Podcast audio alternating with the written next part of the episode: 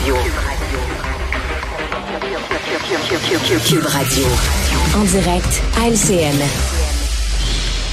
Mario Dumont et Emmanuel Latraverse sont avec nous. Je vous salue, collègues. Alors, il reste quelques jours à cette campagne électorale.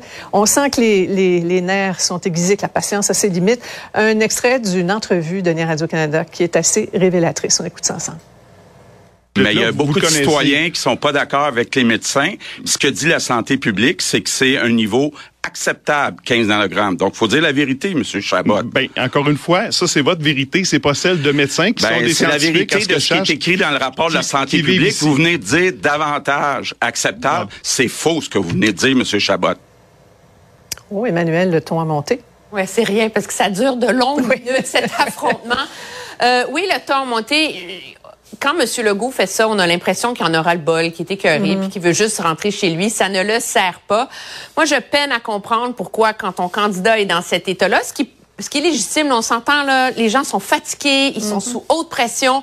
Mais il y a deux choix. On l'envoie pas dans une entrevue qui promet d'être une entrevue rentre dedans, ou on s'assure qu'il réussisse à être calme. Parce que le problème pour M. Legault, c'est que ça finit par encore distraire de son propos.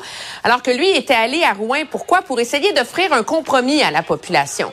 À dire, écoutez, la population est polarisée, personne s'entend. Moi, je vous offre une feuille de route.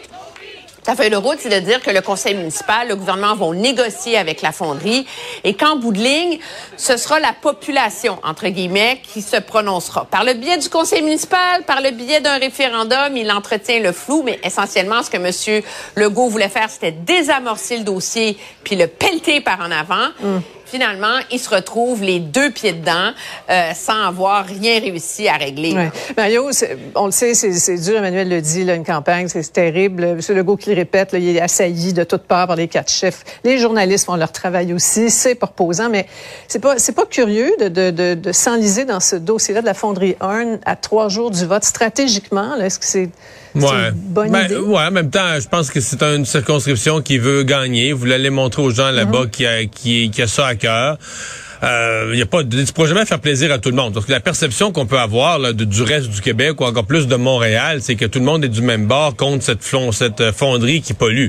C'est pas ça tout. Je veux dire, et comme dans bien des dossiers, dans des régions, les gens sont divisés. T'en as qui sont plus pro-économie, ils disent, garde, l'usine est là depuis des décennies, on l'a toujours eu d'en face, elle a ses avantages, ses inconvénients, mais elle fournit du travail. D'autres sont, évidemment, les plus environnementalistes vont dire, euh, la fonderie, on n'en veut plus ou changer les règles. Mais on demande même l'impossible. On demande une réduction des, taux d'émanation qui n'est même pas technologiquement faisable.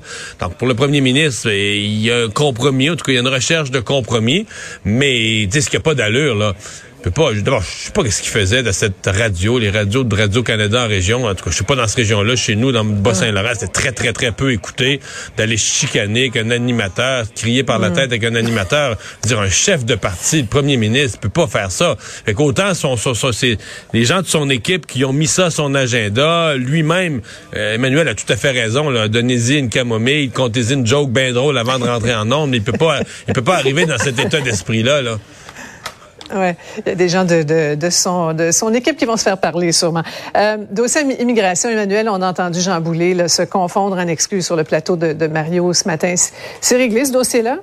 Ben, il a fait l'exercice d'auto-flagellation nécessaire là, pour essayer de remettre la pâte à dents dans le tube, de réparer euh, les pots cassés. On s'entend que c'était une commande puis qu'il n'y avait pas trop le choix. Euh, c'est réglé, oui et non, dans le sens que, bon, il y a encore des questions sur s'il devrait être ministre ou pas. L'opposition est sur son dos là-dessus. Je pense que dans l'esprit de l'électorat, ça passe sans pied par-dessus la tête. Mais il reste une réalité, c'est que c'est toujours aussi inexplicable comment le ministre de l'Immigration a pu se laisser aller à une telle errance et à de telles inepties. Moi, je suis prête à accepter les explications de M. Boulay qui dit, écoutez, ça ne reflète pas ma façon de penser. Mais Sophie, ça reflète une chose, par exemple. C'est la façon dont on croit qu'on peut parler de l'immigration à la CAQ. Et ça, c'est le symptôme, c'est le malaise de cette campagne électorale-là. Et, euh, et c'est ça, dans le fond, qui promet des lendemains difficiles au gouvernement parce que ce dossier-là de l'immigration, plus largement de la francisation, de l'intégration n'est pas réglé et le gouvernement va devoir trouver des solutions, mais il sera jugé encore plus sévèrement parce qu'il va aborder ce dossier-là avec un passif. Ouais.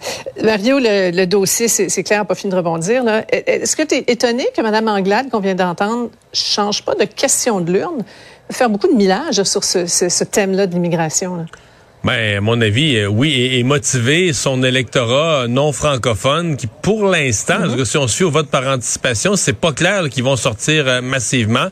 Euh, mais ce qui, est, ce qui est curieux, c'est qu'on a l'impression que c'est Québec solidaire sur les questions d'immigration, de, de, multiculturalisme. De, de, on a l'impression que Gabriel Nadeau-Dubois a les réflexes plus aiguisés, a le langage plus mordant, marque plus de points. D'ailleurs, c'est un des buts de Québec solidaire. Le Québec solidaire fait une percée et veut continuer à faire cette percée auprès des communautés culturelles. Alors moi, j'ai trouvé que lui était beaucoup plus allumé sur ces questions-là euh, que, que Mme Anglade. Mais bon, euh, peut-être quand même, malgré ça, euh, que Mme Anglade en parle beaucoup ou pas, elle doit quand même se croiser les doigts que chez les communautés culturelles, chez les gens qui pourraient être vexés des propos euh, du genre, que ça les motive à aller voter, là, que ça crée une espèce d'intérêt, peut-être par la mhm. négative, une espèce d'intérêt pour la campagne qui ne semblait pas être là jusqu'à tout récemment. Et Mme Anglade semblait pas dans ses clientèles traditionnellement libérales semblait pas jusqu'à tout récemment avoir réussi à créer l'intérêt pour la campagne et pour son parti. Là.